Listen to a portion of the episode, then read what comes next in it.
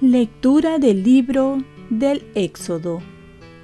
En aquellos días, Moisés tomó la tienda de Dios y la instaló fuera del campamento y la llamó tienda del encuentro. El que deseaba visitar al Señor salía fuera del campamento y se dirigía a la tienda del encuentro.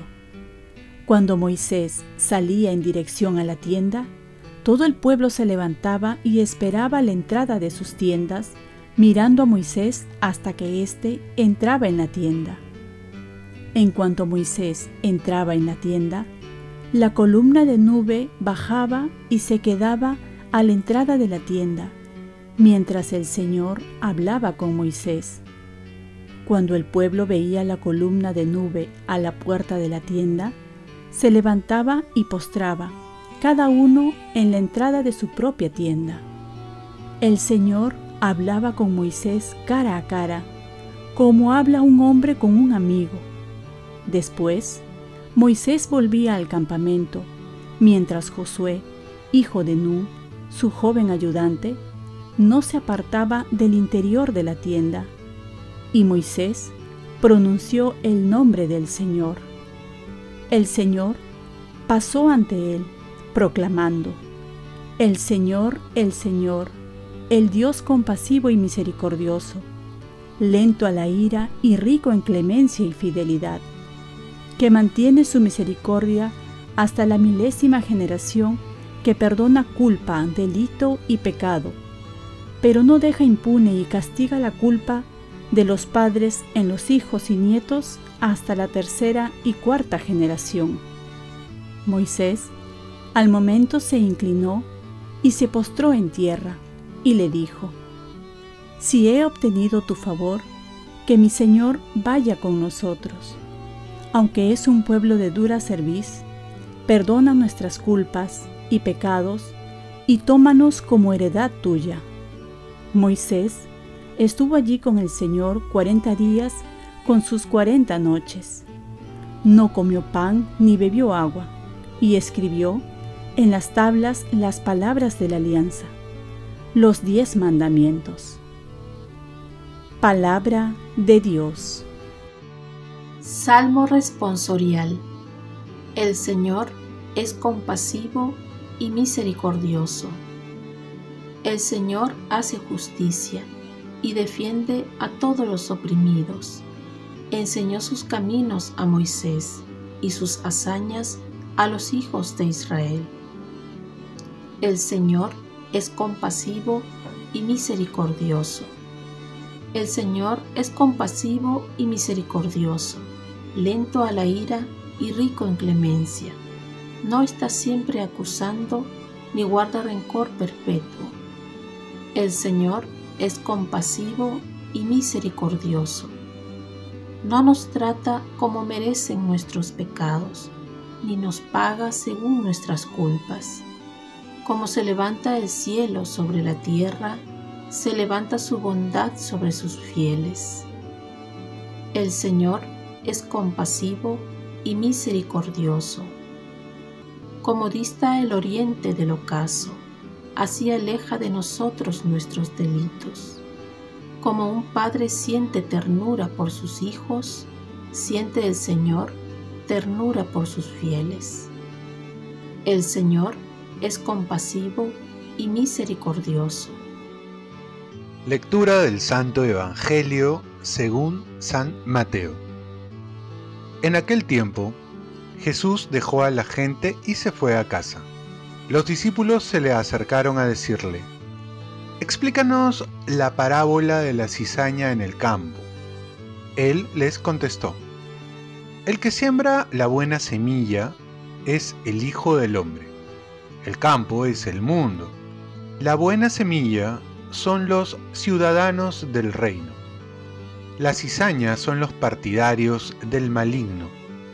El enemigo que la siembra es el diablo. La cosecha es el final de los tiempos y los que recogen la cosecha los ángeles. Así como se arranca la cizaña y se echa al fuego, así será al final de los tiempos. El Hijo del Hombre enviará a sus ángeles y arrancarán de su reino a todos los escándalos y a todos los que darán iniquidad, y los arrojarán al horno encendido. Allí será el llanto y el rechinar de dientes.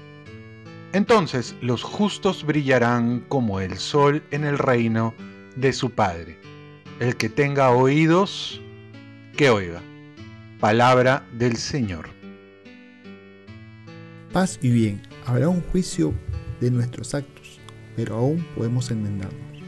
Jesús nos explica la parábola del buen trigo y la cizaña, y nos hace saber que el único que va a determinar el buen trigo o cizaña, quién es bueno o malo, es Dios que tiene la autoridad para emitir un juicio, porque nos conoce más que nosotros mismos. Esta parábola nos invita a detenernos antes de juzgar, porque no tenemos herramientas para dar un juicio. Es muy temerario calificar a una persona por un acto y etiquetarla como tal.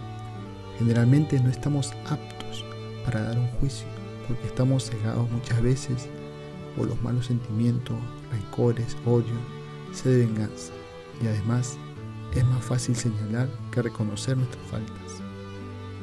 Dios se espera hasta el final de nuestras vidas porque nos da la oportunidad día a día para cambiar. Dios, con toda su autoridad, no se permite dar un juicio hasta después de esta vida. ¿Cómo nosotros nos atrevemos a dar un juicio tan rápido? Detrás de un juicio hay una condena para bien o para mal.